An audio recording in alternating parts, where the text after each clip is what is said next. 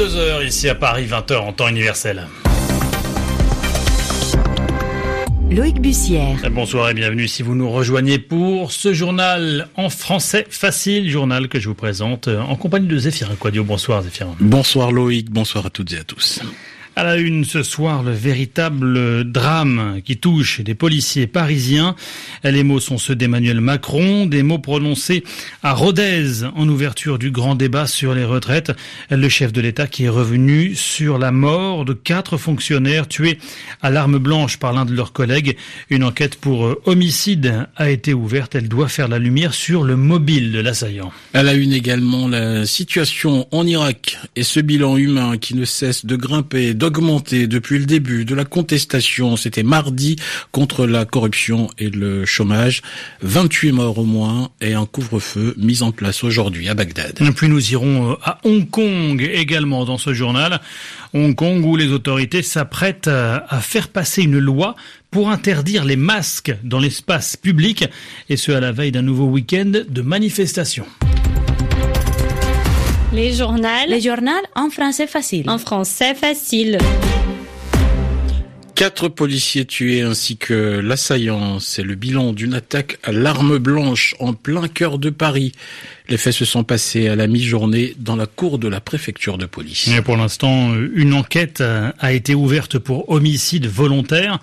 Il est difficile de savoir ce qui a motivé l'attaquant, un homme de 45 ans, informaticien à la direction du renseignement de la préfecture, ce qui l'a motivé donc à poignarder plusieurs de ses collègues aujourd'hui. Reportage Pierre-Olivier. L'assaillant âgé de 45 ans travaillait depuis 2003 à la préfecture de police de Paris au service informatique des renseignements. Lors de son point presse, près de deux heures et demie après l'attaque, Christophe Castaner, ministre de l'Intérieur, est revenu sur le profil de l'agresseur. Un homme âgé de 45 ans, adjoint administratif, euh, employé de catégorie C, euh, s'est engagé dans un parcours meurtrier dont euh, le procureur de la République de Paris présentera les conséquences. Cet homme était connu dans le service, au service informatique, travaillait avec ses collègues de travail, n'a jamais présenté de difficultés comportementales, n'a jamais présenté le moindre signe d'alerte. À l'heure actuelle, la piste terroriste semble ne pas être retenue. Une enquête a été ouverte pour homicide volontaire sur personne dépositaire de l'autorité publique. Elle a été confiée à la brigade criminelle de la police judiciaire. Par ailleurs, la femme de l'assaillant a été placée en garde à vue. Pierre-Olivier Médard Chablaoui à la préfecture de police de Paris, RFI. Elle a une également la contestation en Irak. Contestation qui prend de l'ampleur et les manifestations à Bagdad et dans plusieurs villes du sud du pays contre la corruption et le chômage qui se poursuivent. les autorités craignent des débordements. Un couvre-feu a donc été instauré dans la capitale. Mohamed Al-Sabari est président du parti politique Assemblée générale de l'unité de la nation et pour lui, eh bien, les revendications populaires sont plus que légitimes. Écoutez. À chaque fois que les Irakiens se révoltent, les autorités disent que les gens sont manipulés et qu'il y a une ingérence étrangère. C'est faux. La vérité, c'est qu'en Irak, depuis 2003, les gouvernements successifs ne font rien pour le citoyen irakien. Et logiquement, il y a une accumulation de colère qui finit par éclater aujourd'hui au visage du Premier ministre actuel, Adel Abdelmahdi. Durant ses six premiers mois au pouvoir, il a fait plein de promesses, mais il n'en a tenu aucune. Aujourd'hui, 60% de la population irakienne vit en dessous du seuil de pauvreté. Et voilà ce qui cause la colère. Ce soulèvement populaire, ces manifestations n'ont pas de leader. C'est un mouvement spontané qui exige ses droits.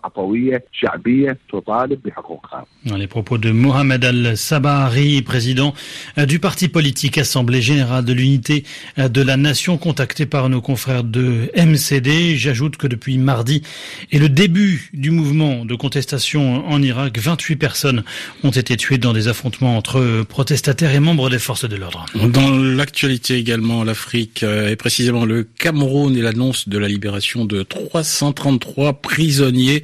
Ils étaient détenus dans le cadre du conflit séparatistes des zones anglophones. C'est le président Paul Biya qui a pris cette décision.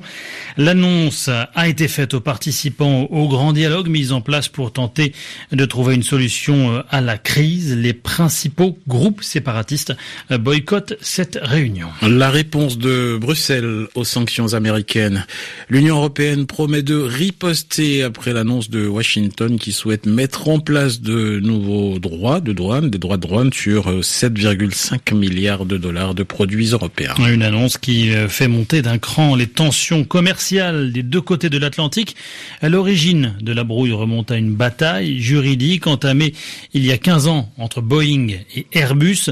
L'Union européenne dit toutefois espérer trouver un accord à l'amiable avec Washington afin d'éviter l'escalade d'une guerre commerciale néfaste aux deux côtés de l'Atlantique. RFI, 4 heures et 6 minutes à Hong Kong euh, et la première réaction des autorités euh, depuis les violents affrontements de ces derniers jours. Le gouvernement s'apprête à interdire, à bannir les masques dans l'espace public. le texte euh, est en préparation et devrait être adopté demain avant un nouveau week-end de manifestations, rassemblement pour lequel il sera donc impossible pour les manifestants de dissimuler leur visage pendant la mobilisation. Envoyé spécial à Hong Kong, Vincent Souriau. Les partis politiques pro-Pékin le demandaient depuis des semaines. Bannir ces masques qui sont devenus l'un des symboles du mouvement de contestation. Ils ne sont pas réservés aux militants les plus radicaux. Tout le monde emporte dans les cortèges quasiment 95% des manifestants. Le plus souvent, ce sont des masques chirurgicaux comme on en voit dans les hôpitaux.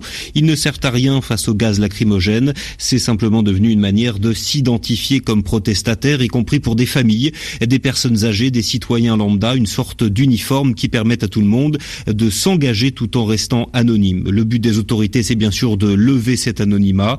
Le gouvernement se repose sur une très vieille loi coloniale de 1922 selon laquelle, en cas de trouble à l'ordre public, il peut prendre toutes les mesures nécessaires. Cela peut aller jusqu'au couvre-feu, mais on n'en est pas encore là. En revanche, Karilam veut aller très vite. Cet arrêté devrait être pris par ordonnance, ce qui permet d'éviter, au moins dans un premier temps, le passage devant les élus de l'Assemblée législative. Vincent Souriau, Hong Kong RFI. Et retour en France avec un grand débat, euh, Loïc, hein, sur les retraites. Il démarre ce soir à Rodez, dans le sud euh, du pays, autour euh, d'Emmanuel Macron. Il a même démarré avec une semaine euh, de retard, le chef de l'État ayant annulé au dernier moment le rendez-vous jeudi dernier à l'annonce de la mort de Jacques Chirac.